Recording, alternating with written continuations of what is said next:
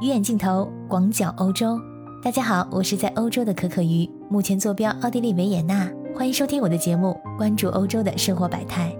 最近呢，喜欢吃麦当劳奶昔的英国人非常的失望，因为他们发现，在麦当劳已经买不到奶昔了。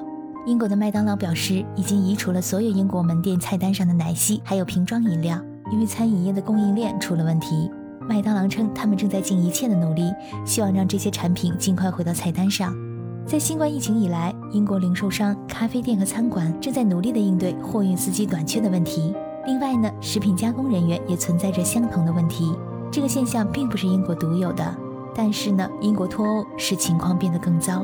大家都知道，在二零二一年的一月一日，英国正式脱欧。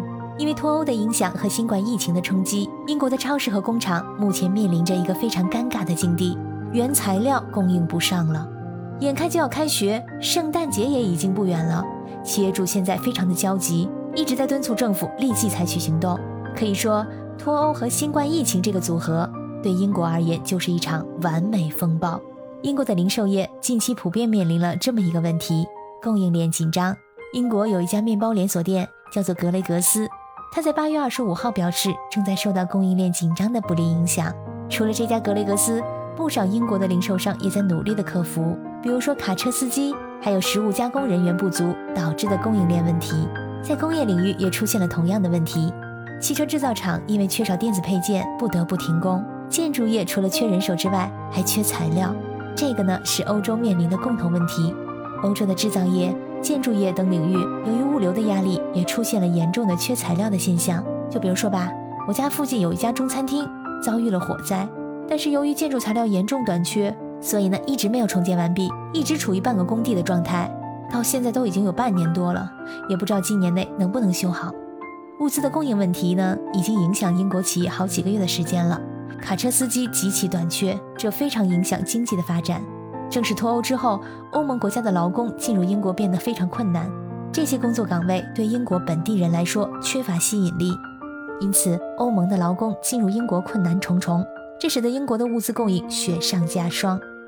欧洲别看虽然不大，但是各国的经济水平不一样，所以呢，同样的工种在不同的国家拿到的工资差异也不小。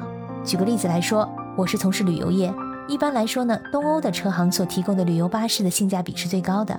东欧国家的司机的工资，整个欧洲来说比较低的。我曾经跟一位司机小哥聊过工资的问题，一位东欧国家的旅游大巴车司机和瑞士的旅游大巴车司机，这工资啊能差上十倍。所以说呢，很多东欧的司机外出打工，寻找更高薪的机会。新冠疫情使得英国的经济活动曾在几个月的时间内大幅度萎缩，其中餐饮业、后勤供应业、交通业、零售业等行业受到的冲击是最大的。新冠危机的影响其实全欧洲都存在，英国特殊就特殊在它还有脱欧的后遗症，很多欧盟国家的劳工没有来，或者可能不愿意回来。后脱欧时代，英国实施的移民政策也可能干扰了企业招聘。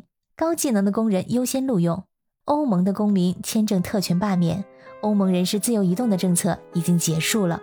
英国目前正在经历从1997年以来最严重的劳动力短缺，企业尽可能的适应目前的困境。大超市，比如说 Tesco，还有网络销售平台亚马逊，他们在招聘司机和仓库管理员的时候，已经允诺过了要发放奖金。肉制品工厂呢，甚至考虑要和监狱合作，让某些囚犯来进行劳动。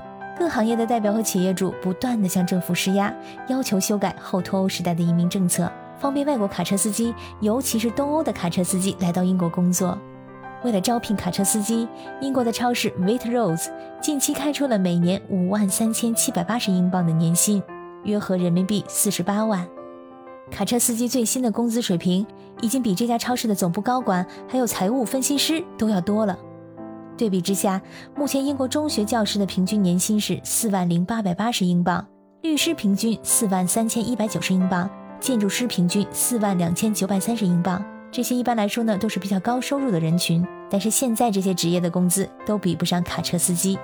还有一个飞行员转行当卡车司机的例子，一位副驾驶飞行员在疫情中失业了，当上了卡车司机，结果他发现开卡车送货比以前开飞机挣的还多。之前呢，他做副驾驶飞行员的年薪是三万英镑，但是英国卡车司机如今的平均年薪呢是四到五万英镑。仅仅是在食品这么一个领域，就缺少了十万名卡车司机。而今年年底呢，预计又有一点四万卡车司机要离开英国。商界协会的领导人呼吁英国政府为他们提供签证，但是新的移民法规还没有得到任何的改善。更何况，想留在英国工作的人员还需要英语考试，这对大部分司机来说并不是一件容易的事情。所以呢，也许未来得由英国人来当卡车司机，但是呢，这需要培训，需要时间。在此之前，圣诞节就要来了，很多圣诞节商品呢需要运输。去年的圣诞节封城，今年的圣诞节呢，商家希望不要再遭遇供货荒了。其实运输成本的急剧增加，最终受到影响最大的还是消费者，因为再这样下去呢，圣诞节期间所有的商品价格都会上涨的。圣诞节的物品已经在运输途中了，很多企业订不到货轮上的位置，尤其是来自中国货轮上的位置特别难订。但这是制成品最主要的供货渠道。好，亲爱的小耳朵们，今天的内容就到这里，欢迎你的收听，我们下次再见。